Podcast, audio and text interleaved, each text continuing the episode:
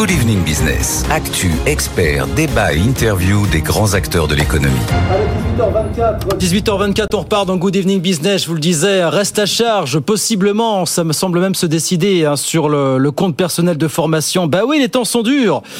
Il faut aller chercher de l'argent où il est pour boucler le budget 2024. Euh, les organismes de formation sont furieux. On va en parler avec Christopher Sullivan qui nous fait la gentillesse d'être avec nous euh, en visio. Bonsoir, monsieur Sullivan. Merci d'être avec nous quelques instants sur euh, BFM Business. Vous êtes président des acteurs de la compétence qui regroupe vous allez me confirmer quelques 1300, 1400 entreprises de formation. C'est bien ça, monsieur Sullivan?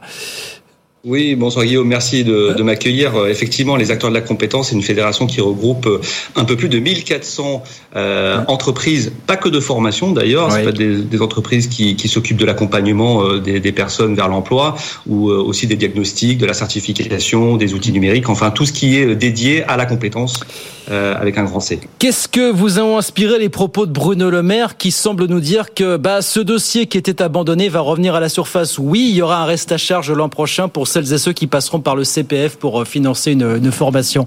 Est-ce qu'on met un coup de canif dans, dans, le contrat ou dans la promesse originelle pour vous, euh, Monsieur Sullivan? En fait, vous disiez juste avant que les organismes de formation étaient furieux, mais en fait, c'est surtout un sentiment d'incompréhension qui, qui, qui, nous domine, euh, parce que le reste à charge aujourd'hui, euh, euh, le CPF euh, a atteint l'équilibre. Donc, un reste à charge aujourd'hui, c'est inexplicable pour nous. On a un équilibre budgétaire, euh, on, on, est tout à fait dans les clous par rapport au budget prévisionnel. D'ailleurs, on fait 30% de moins que l'année dernière sur la même période, sur le premier semestre 2023 par rapport au semestre 2022. Donc, on voit déjà qu'il y a une baisse, qu'il y a une régulation. Et puis, euh, on est quand même dans un contexte d'objectif plein emploi, euh, de reconversion, euh, d'allongement de carrière avec le challenge des seniors qui se, qui se dessine, de transition numérique. J'entendais le dossier juste avant sur l'intelligence artificielle. Comment est-ce qu'on peut accompagner les entreprises françaises aujourd'hui sans leur donner les compétences nécessaires pour prendre à bras le corps ces transitions-là, les transitions écologiques aussi avec la loi industrie verte qui vient d'être d'être votée. Donc le CPL, c'est un outil absolument formidable pour sécuriser les, les parcours professionnels. Déjà 6 millions de, de, Français qui en ont bénéficié, donc c'est un outil central. Et puis le dernier point aussi qui explique notre incompréhension, c'est que le CPF, c'est quand même euh, au cœur du premier euh, du premier mandat euh, de Macron, puisque c'est un droit qui a été acquis lors de ce, de ce du premier quinquennat.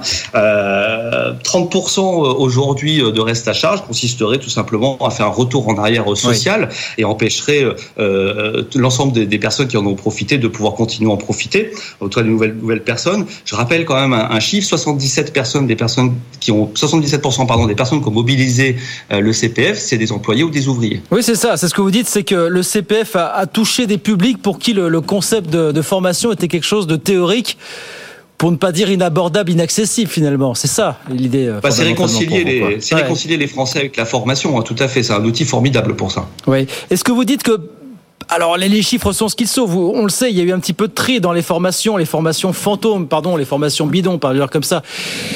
Est-ce que vous écoutez, vous entendez ceux qui disent que parfois peut-être le compte de personnel de formation a été un petit peu détourné de son de son objectif originel finalement? Comment est-ce que vous vous regardez ça vous? Alors, c'est vrai que le CPF a, eu assez mauvaise presse il y a quelques temps, mais aujourd'hui, tout a été sécurisé. Euh, c'est un travail collectif, d'ailleurs, qui a été mené par tous les acteurs euh, du secteur, que ce soit la Caisse des dépôts euh, qui porte la plateforme Bon Compte Formation sur laquelle les bénéficiaires peuvent aller pour mobiliser leur CPF, que ce soit aussi France Compétences qui sécurise en validant euh, euh, l'enregistrement aux différents répertoires nationaux de certification professionnelle, puisque je le rappelle, hein, toutes les formations qui sont euh, proposées dans le cadre du CPF sont certifiées sont, sont sanctionnés par une certification professionnelle avec une valeur vraiment euh, professionnelle. Donc, là, là, vous dites, pardon, vous dites l'écrémage, l'écrémage, pardon, pour ce terme, l'écrémage a eu lieu de, de ce point de vue-là aujourd'hui pour vous? Tout à fait, tout, absolument. Là, c'est vraiment régulé et notamment un élément qui a un, qui a vraiment joué son rôle majeur, euh, c'est euh, France Connect Plus qui a été mis en place à l'automne dernier. Et depuis, euh, depuis la mise en place de France Connect Plus, c'est vrai que ça, ça fait disparaître totalement les, les fraudes. Hein. Ouais. Donc pour vous, ce travail a été fait. Dernière question, Christopher Suivan, on a 30 secondes, mais vous avez peut-être entendu l'argument qu'avançait Bruno Le Maire la semaine dernière, justement pour effectuer ce, ce léger coup de rabot, enfin en tout cas instaurer cette franchise. Il dit instaurer une franchise, mine de rien, ça permet de responsabiliser le salarié, peut-être de le faire un peu plus réfléchir à ces enjeux de formation avec l'idée que bah, c'est payant, donc ça l'engage un peu, lui, personnellement Est-ce qu'on responsabilise un petit peu plus le salarié pour vous dans cette histoire? Premièrement, 30%, 30 sur un, un, parcours moyen de 2000 euros, c'est 600 euros. Attendez, rien dit, rien dit que ça sera 30%. Les arbitrages n'ont pas été rendus hein, de ce point de vue-là pour l'instant. Hein.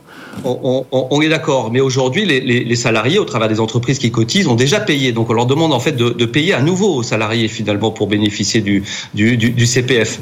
Donc euh, il faut arrêter de voir euh, d'ailleurs la formation comme, euh, comme euh, comment dire une charge, mais plutôt comme un investissement. Vous le disiez tout à l'heure, ils font les fonds de tiroir. C'est inadmissible de faire des fonds de tiroir sur, de la, sur, un, sur un, un domaine qui est aussi important que la formation. Aujourd'hui, la formation, c'est l'avenir des entreprises, des organisations, c'est les gains de productivité.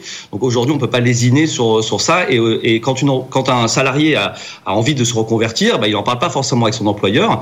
Nous, on pousse pour une autre, euh, un autre dispositif qui est l'abondement.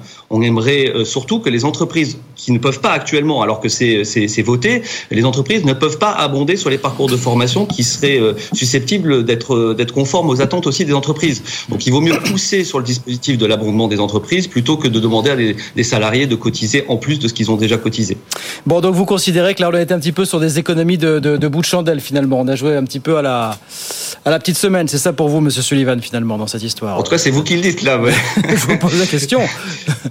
On, on, fait pas, on fait pas des économies sur la formation. Ouais. Je pense que ça fait partie d'un, d'un, des secteurs sur lesquels euh, on a besoin de les soutenir et, euh, et c'est l'avenir de notre pays, des organisations, des administrations et des entreprises euh, pour qu'elles restent productives dans un écosystème international. Donc oui, on, on, fait pas d'économies là-dessus. Bon, j'entends votre réaction. Merci beaucoup, Monsieur Sullivan. Merci d'avoir été avec nous ce soir, Christopher Sullivan, président des acteurs de, de, la compétence. Merci d'avoir été avec nous ce soir sur sur BFM Business.